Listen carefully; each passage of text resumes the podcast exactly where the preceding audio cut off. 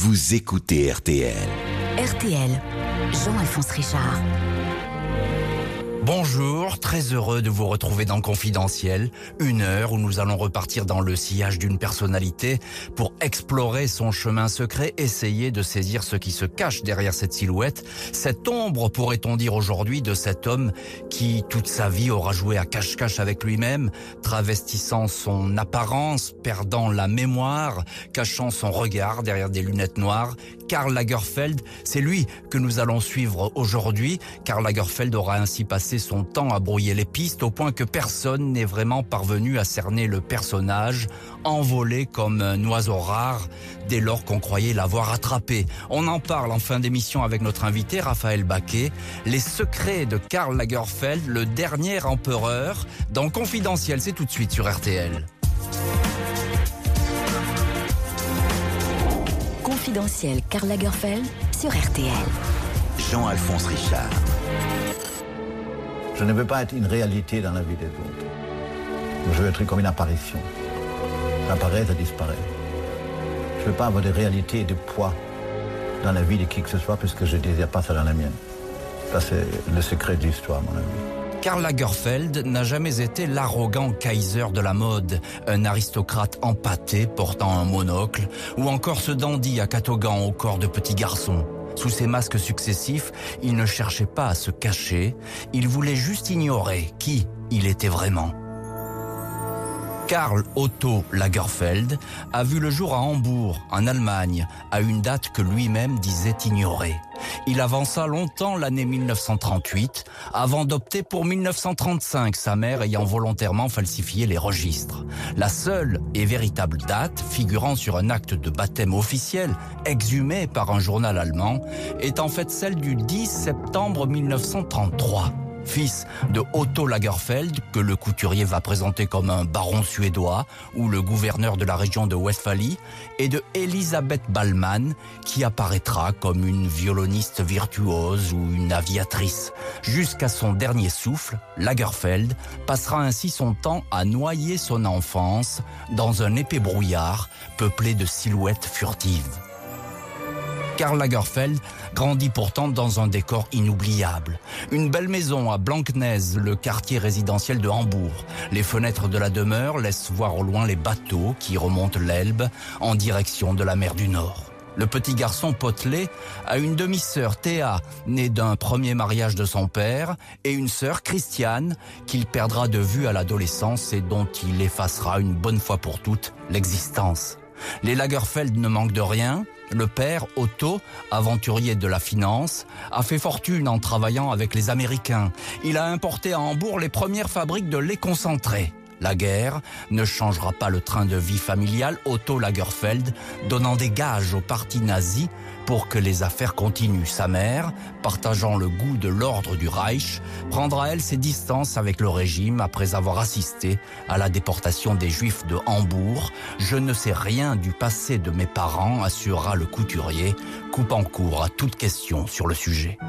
Karl Lagerfeld traverse ainsi la guerre sans la voir ni l'entendre, dans le vaste domaine où la famille s'est mise à l'abri, loin du bruit, à 40 km de Hambourg, dans la monumentale villa blanche de Bissenmoor, terrasse ouverte sur un paysage de prairies et de rivières. À Bissenmoor, Karl voit peu son père. Il n'a affaire qu'à sa mère, seule maîtresse des lieux, omniprésente, magnétique, terrifiante. Son fils a beau être myope comme une taupe, elle lui interdit de porter des lunettes. Les enfants qui portent des lunettes, affirme-t-elle, sont les plus laids au monde. À l'adolescence, elle lui interdit aussi de fumer. Quand on fume, on montre ses mains et les vôtres ne sont pas belles, dit-elle à son fils. Elle critique aussi ses narines trop grosses, ses cheveux couleur acajou, la couleur ricane-t-elle d'une vieille commode?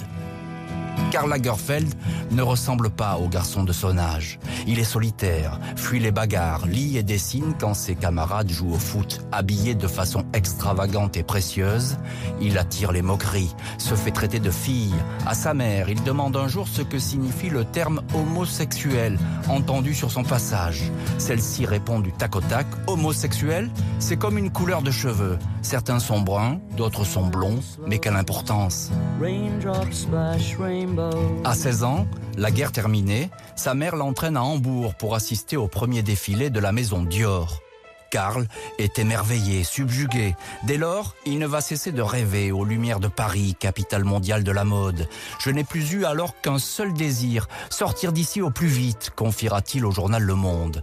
À cette époque, sa sœur Christiane quitte l'Allemagne pour être jeune fille au père aux États-Unis. Elle fera sa vie à Boston, suivra à distance la réussite d'un frère qui fera comme si elle n'avait jamais existé. Karl part de son côté pour la France, chaperonné par une amie de sa mère. Il a 19 ans et bien décidé à s'inventer une nouvelle vie. À Paris, Karl Lagerfeld est un jeune Allemand discret et laborieux qui intrigue tous ceux qui le rencontrent. Il dit à qui veut l'entendre qu'il est le fils d'un aristocrate suédois. Il n'est pas encore le mirifique couturier qui dépense sans compter, mais il ne manque de rien. J'avais un compte dans les meilleures maisons pour mes costumes et mes chaussures.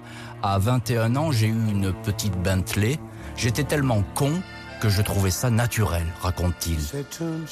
Deux ans après son arrivée à Paris, il se fait remarquer. Il remporte le Woolmark, officiellement concours international de la laine, dans la catégorie manteau. Comme le jury ne le croit pas capable d'un tel exploit, il lui est demandé de remonter pièce après pièce le fameux manteau devant un huissier de justice. L'autre vainqueur du concours, catégorie robe, est un certain Yves Saint-Laurent. Les deux hommes qui feront bientôt la pluie et le beau temps sur la mode ne vont plus se perdre de vue, faux jumeaux ou frères ennemis pour une presse qui prendra un malin plaisir à les opposer. Karl Lagerfeld fait ses premiers pas dans les grandes maisons parisiennes. Pierre Balmain, Jean Patou, Chloé. À 32 ans, il se met à son compte, styliste indépendant. Il dirige la ligne de prêt-à-porter de Fendi. Aux cinq filles Fendi qui sont venues le chercher depuis Rome, il a répondu d'accord à condition de s'amuser pour tout révolutionner. Lagerfeld est alors inconnu du grand public, dans l'ombre d'un Saint-Laurent qui commence à rayonner sur les Sixties et à bâtir un empire. Les deux hommes ont un jour consulté une voyante rue de Maubeuge. À Saint-Laurent, elle a prédit un succès fulgurant mais qui se termine vite. À Karl, elle a annoncé le contraire, il faudra qu'il attende. Tout commencera pour lui quand ça se terminera pour les autres. Pour le moment, on ne sait pas si ce Lagerfeld a du génie, même s'il est un dessinateur hors pair, mais tout le monde salue le bourreau de travail. Karl a l'énergie et la force de 25 éléphants, dit une critique de mode. Lagerfeld n'est pas un créateur, c'est un mercenaire, répond celui qui ne l'aime pas, Pierre Berger, le mentor de Saint-Laurent. En ces années 60-70, Karl Lagerfeld, créateur de l'ombre, courtisé et très bien payé, passe ses étés à Saint-Tropez, le nouveau rendez-vous de la jet set. Il ne boit que du coca, ne fume pas et n'a aucune relation amoureuse, en l'occurrence aucun compagnon déclaré. J'admire les gens qui se détruisent, mais moi, j'ai un instinct de préservation qui dépasse tout. Je n'ai jamais fumé, jamais bu d'alcool, jamais pris de drogue, dit-il. Ce Lagerfeld aime bronzer en solitaire et se façonner un corps de lutteur de foire, en levant matin et soir des poids et des haltères. Garçon musclé et riche qui sillonne la capitale dans sa Rolls décapotable, figure de la nuit parisienne qui fait partie des habitués du 7, le club le plus in du moment. L'endroit a beau être sulfureux, propice aux rencontres fugitives dans la pénombre des alcôves, le prince Karl reste ici un simple observateur trônant au milieu d'une faune de jeunes gens. Quand l'un d'eux lui propose parfois de le suivre, il dégaine cette réponse toute prête. Non, merci, j'ai ce qu'il faut, mais je ne m'en sers pas. Karl Lagerfeld dépense sans compter. Il loue pour des artistes, des mannequins ou des amis des appartements, paye les notes de restaurant, d'hôtel, de blanchisserie ou de taxi. Une façon peut-être de se faire aimer, lui qui ne s'excuse jamais. Lagerfeld est alors le plus célèbre des inconnus. Il a déjà 37 ans et sa photo ne s'affiche pas dans les magazines. Le pape du pop art, Andy Warhol, débarque à Paris, mais il n'a jamais entendu parler de cet Allemand qui pourtant capte toute son attention. Les Américains Ne connaissent alors de la mode que Dior, Chanel, à cause de son numéro 5, le parfum que portait Marilyn, et bien sûr le jeune génie Yves Saint-Laurent. Lagerfeld, lui, n'a rien prouvé. C'est un couturier caméléon qui s'adapte à toutes les maisons qu'il emploie, travailleur infatigable et secret. Personne ne sait qu'il héberge alors sa mère à Paris. Il l'installera bientôt dans le manoir qu'il va acheter sur la commune de Grandchamp en Bretagne, le château de Penouette. Une mère qui ne l'a pas averti trois ans plus du décès de son père en lui disant « Je sais que tu détestes les enterrements, j'ai évité que tu sois présent ». Karl Lagerfeld passe le plus clair de son temps à travailler. Je ne tombe jamais amoureux, je suis seulement amoureux de mon travail, assure-t-il. Même si en cet été 1972, à 38 ans, son destin emprunte pour la première et peut-être la dernière fois la route des sentiments. Rencontre au nuage une minuscule boîte de nuit parisienne. Jacques de Bacher est un fils de bonne famille, dandy raffiné de 21 ans qui, comme Lagerfeld, joue avec le trouble des apparences. Il se fait appeler Jacques de Bacher de Beaumarchais et s'invente des ancêtres illustres. L'exact opposé de Lagerfeld, il boit, multiplie les rencontres et consomme héroïne et cocaïne. Qu'importe, Karl le prend sous son aile, l'habille, le loge et lui fait faire le tour du monde. De Bacher va participer pendant 18 ans à la légende Lagerfeld, gigolo pour les uns, inspirateur de génie pour les autres. Il va même créer le scandale en devenant l'amant de l'éternel rival Yves Saint-Laurent, qui sombrera bientôt dans la drogue et la dépression. Quand De Bacher mourra en 1989, victime du sida, Karl Lagerfeld sera dévasté. Il s'abandonnera alors à la boulimie jusqu'à peser un jour 110 kilos. En cette année 1982, le mercenaire Lagerfeld passe enfin du clair-obscur à la pleine lumière. On lui fait un pont d'or pour reprendre une maison prestigieuse mais vieillissante, Chanel, étendard du chic à la française. Le contrat, affirme un journal américain, avoisine le million de dollars pour deux collections par an et une ligne de prêt-à-porter. Chanel ne fait pas seulement la fortune de Karl Lagerfeld, la marque lui donne des lettres de noblesse, rend son nom célèbre dans le monde entier, lui offre sur un plateau d'argent un surnom d'empereur prussien, le Kaiser. Lagerfeld fait défiler une Parisienne, Inès de la Fressange, en qui il devine la silhouette longiligne rêvée par Coco Chanel, puis met en lumière Claudia Schiffer, une Allemande qui fait penser à Bardot, et Géry Blonde des podiums des années 90. Je veux autour de moi des gens jeunes et beaux, clame le couturier qui affiche alors un visage de poupon rond et jovial, costume de banquier de la City, grosses lunettes et catogan. Deux ans après son arrivée, Chanel bat des records de vente. Karl Lagerfeld aura ainsi attendu la cinquantaine pour devenir quelqu'un. Il rattrape le temps passé, travaille pour Chanel, Fendi et la ligne de prêt-à-porter Biederman. Il est le Stakhanov de la couture. Pas moins de huit collections par an. Le grand rival, Yves Saint-Laurent s'étiole, lui, scintille.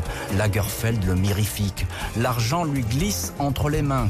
Il déteste, dit-il, les riches qui vivent en dessous de leurs moyens. Amis, réception, jet privé, maison, deux appartements à Monaco, une villa à Roquebrune-Cap-Martin, un château en Bretagne et une maison somptueuse près de Hambourg, sa ville de naissance.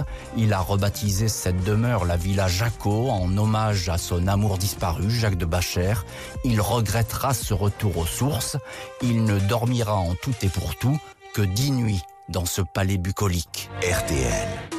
Confidentiel Karl Lagerfeld, Jean-Alphonse Richard. Démodé, pas démodé, vous savez. Hein la mode et la musique, c'est identique.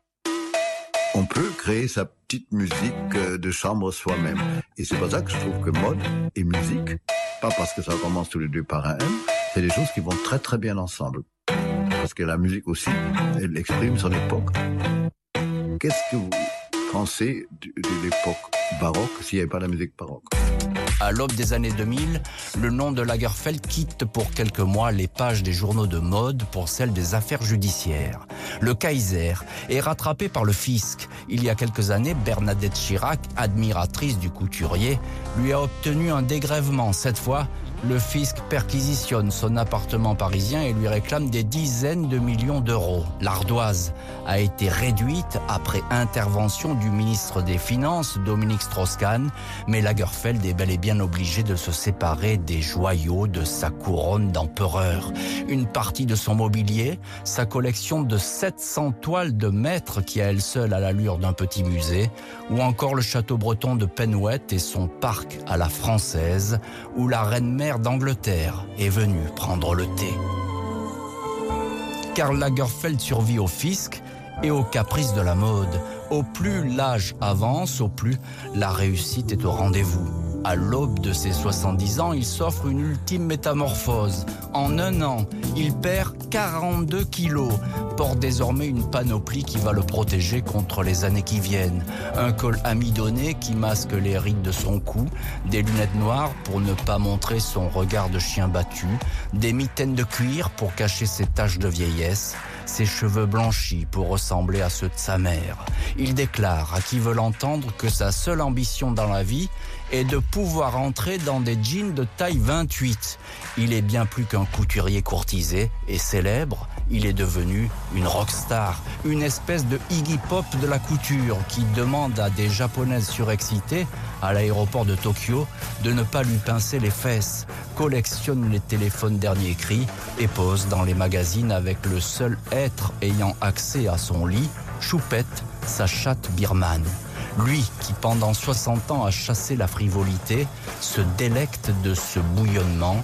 Je m'aperçois en fait que j'aime ça, dit-il, c'est très flatteur et très amusant. Karl Lagerfeld a une taille de jeune homme, mais il sait pertinemment qu'aucun artifice ne pourra entraver la marche du temps.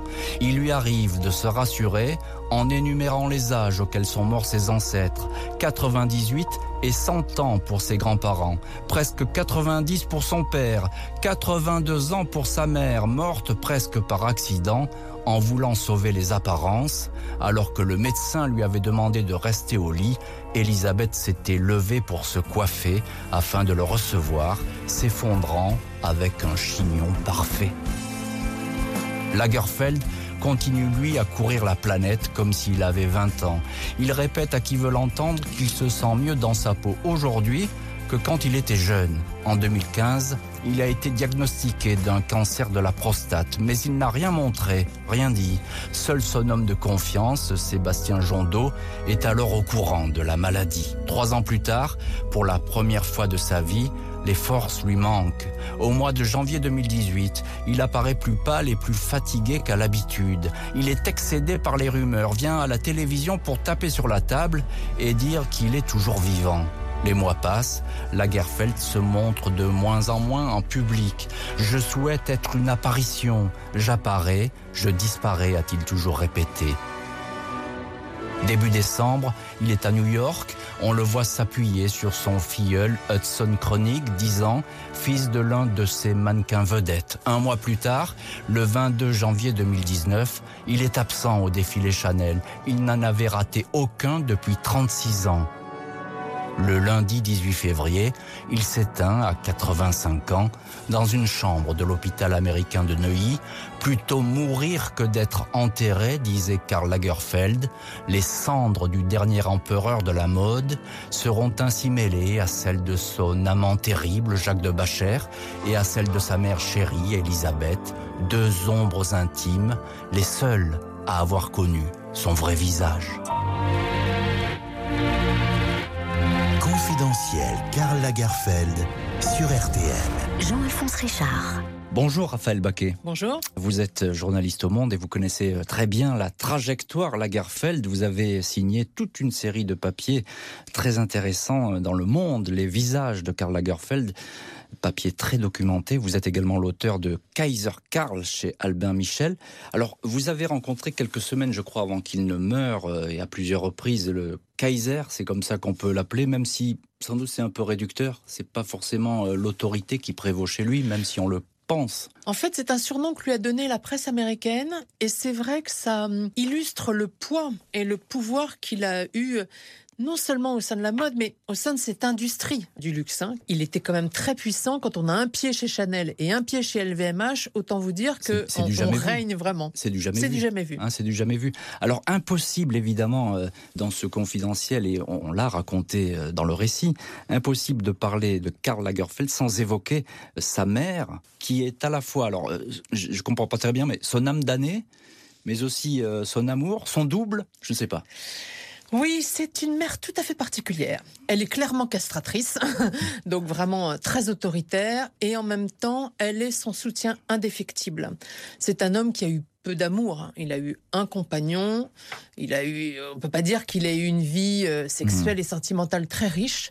Et en revanche, sa mère est là, il vit avec elle. hein. Dès la mort de son père, elle vient s'installer chez lui, et donc ils ont une espèce de relation euh, à la fois de rivalité, de cruauté, d'ironie partagée, et en même temps, euh, elle est toujours fidèle à ses côtés, et elle est son aiguillon véritablement. Alors vous parlez des amours de Karl Lagerfeld. Alors évidemment euh, Jacques de Bacher, son grand amour, lui, va toujours assurer que finalement euh, il a peut-être connu des hommes mais il ne consommait pas. Il y a cette euh, volonté de dire que finalement le sexe ça ne l'intéressait pas Karl Lagerfeld. Bah, c'est vrai que c'est assez rare, en tout cas de l'avouer. Il a une sexualité clairement réprimée. Donc avec Jacques de Bacher, c'est une relation bon, à la fois euh, consommée, si je puis dire. Je veux pas être trivial, mais c'est d'abord une relation spirituelle et puis surtout un échange.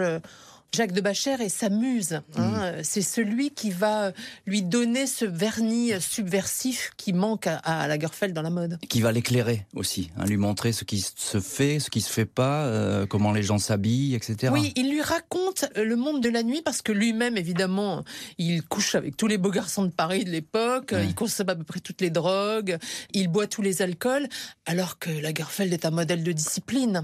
Donc c'est son versant euh, plus noir, plus tumultueux, et évidemment, ça apporte à Lagerfeld ce qui lui manquait. Pourquoi chez Karl Lagerfeld ce refus qui est présent toute sa vie, je crois, de regarder en arrière, de parler de son passé? Ah, Parce que le passé, c'est justement ce qu'il veut cacher. C'est quand même un homme qui naît en 1933, donc au moment de l'avènement d'Hitler, au cœur de l'Allemagne. Son père est un grand industriel. Il va euh, totalement collaborer avec les nazis et notamment fournir la Wehrmacht hein, pendant la Mhm. guerre, euh, en les concentrer. Et ça, c'est le passage noir du passé de Lagerfeld que Lagerfeld s'efforce vraiment un de cacher. C'est un tabou. Et c'est un secret partagé d'ailleurs avec sa mère. Ouais. Il faut bien voir que quand Lagerfeld arrive à Paris, on dit encore les boches. Et donc, pendant très longtemps, il va gommer ses racines allemandes. Euh, Si vous entendez, d'ailleurs, c'est très intéressant d'entendre ses toutes premières interviews euh, à la radio. Et il a moins d'accent allemand qu'il ne l'aura après. Ça, donc il essaie de le Donc, gommer. Il le gomme, et d'ailleurs avec beaucoup de succès. Il dit partout que son père est suédois ou danois. Il change d'ailleurs à chaque fois de version.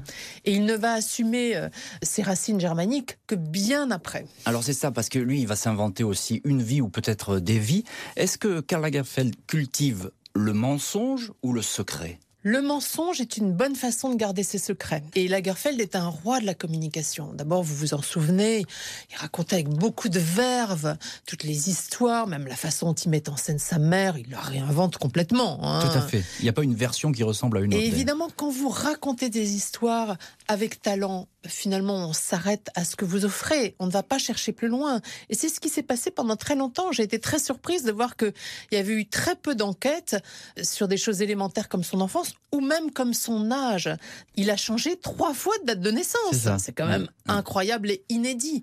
Or, personne n'a creusé plus loin parce que c'était tellement bien raconté, avec tellement de talent. Alors Lagerfeld, c'est un génie de la couture. C'est un génie tardif. Et on a presque l'impression avec lui qu'il avait finalement peur d'être célèbre, comme ça, d'être reconnu. euh, En vérité, ce n'est pas vraiment un génie de la couture, car il ne restera rien qu'il ait créé. Saint Laurent a créé le smoking, Chanel a créé le Alors, tailleur. Je, je- je connais bien moins tout ça que vous, mais tout de même, les collections Chanel, Lagerfeld, ça va rester. C'est un génie du marketing. Euh, C'est ça qui est intéressant chez lui. Il comprend l'industrialisation et la mondialisation du luxe. Et donc, ce qu'il va faire, c'est être capable de communiquer, de s'adresser au plus grand nombre, de participer à la massification, si vous voulez, du goût. Or, il ne crée pas en tant que tel, mais il est le meilleur pour diffuser ce qu'est la mode. Et il ne crée pas euh, au point que lorsqu'il va lancer sa première collection Chanel, on va dire ben, c'est copier-coller avec Coco Chanel finalement. On- Oui, on- d'ailleurs, il se contente, enfin, il se contente, je dis ça sans mépris, bien sûr, mais de réinventer ce qu'est Chanel. C'est-à-dire que il euh, raccourcit les jupes, il ouvre les petits boléros, euh, il grossit les, les bijoux, mais ça reste l'esprit Chanel. Et c'est elle qui invente Chanel, Ah, c'est ça. Coco Chanel. Lui, il l'a fait perdurer dans le temps. Il l'a fait perdurer. Est-ce que c'est un homme d'argent, Lagerfeld? C'est un homme en tout cas qui a toujours été riche et qui a toujours voulu le rester. Et donc, euh, il a multiplié les contrats tout au long de sa vie. C'est un énorme travailleur. Quand on voit ses journées, c'est incroyable. Il commence à 5 heures du matin, il dessine toute la journée, pas seulement pour Chanel, pour Fendi, pour Zara, pour des milliers de contrats.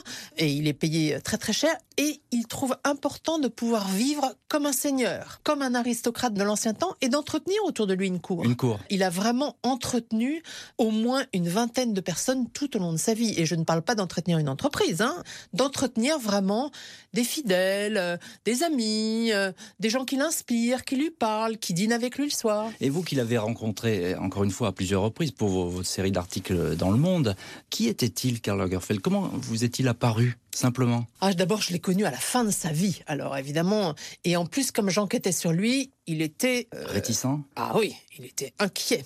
Et donc, euh, notre première rencontre a été une sorte de joute, si vous voulez. J'ai très vite compris d'ailleurs que son souci majeur était de ne pas parler de son enfance dans l'Allemagne. À ce point-là ah, mais c'était vraiment son tabou. Il ne voulait pas aborder l'Allemagne nazie. C'était vraiment, évidemment, quelque chose qu'il voulait euh, garder caché. Or, il savait que j'étais allée à Hambourg, que j'avais retrouvé des amis d'enfance. Il savait tout ça. Et donc, à chaque fois que j'approchais du sujet délicat, si vous voulez, il me posait des cols, jusqu'à ce qu'évidemment je sèche une façon de prendre le pouvoir sur moi, hein, la domination. Donc c'était très euh, particulier. En même temps, il était impressionnant physiquement. Si Ouais. Il avait quand même une espèce d'allure incroyable. On a l'impression d'être avec euh, un aristocrate du XVIIIe siècle. Ouais. Et en même temps, avec d'énormes bagues, ses gants, si vous voulez. Il était sur la crête entre le ridicule et l'impressionnant. Est-ce que vous savez à l'époque qu'il est malade? Oui, je le sais déjà parce que les rumeurs courent et lui-même, je le vois bien, euh, il est affaibli. Alors certes, il a déjà 80 ans, mais quand même, on voit bien qu'il marche avec difficulté. Il masque tout ça avec beaucoup d'élégance d'ailleurs, hein, parce que il arrive, la main appuyée négligemment sur son garde du corps. Mais en fait, c'est comme une canne, hein, si vous voulez. Et il fait très attention. Il est maquillé, donc je le vois. Évidemment, je vois tout ça. Secret de la maladie et puis secret qui va presque entourer sa mort, si je puis dire. Puisqu'il va vouloir mourir seul, c'est ça? Oui, je pense que jusqu'au bout, il a cru qu'il ne mourrait pas. c'est bah, évidemment bon, c'est l'espoir humain depuis la nuit des temps, mais jusqu'au bout, il a pensé qu'il pourrait quand même vivre encore un peu. Et donc, euh, c'est vrai qu'il est, il s'est retrouvé seul. Cet homme si célèbre dans le monde entier est mort seul avec son garde du corps dans une chambre d'hôpital, en pensant sans doute qu'il allait encore pouvoir se réveiller le lendemain. Merci beaucoup Raphaël Baquet de nous avoir parlé de Karl Lagerfeld et de ses secrets. Merci à l'équipe de l'émission, Justine Vignot à la préparation, Sébastien Dudouis à la réalisation. La semaine prochaine, l'enfant prodige de la télé brûlé au soleil de la célébrité, un inédit confidentiel, Jean-Luc Delarue. Vous écoutez RTL.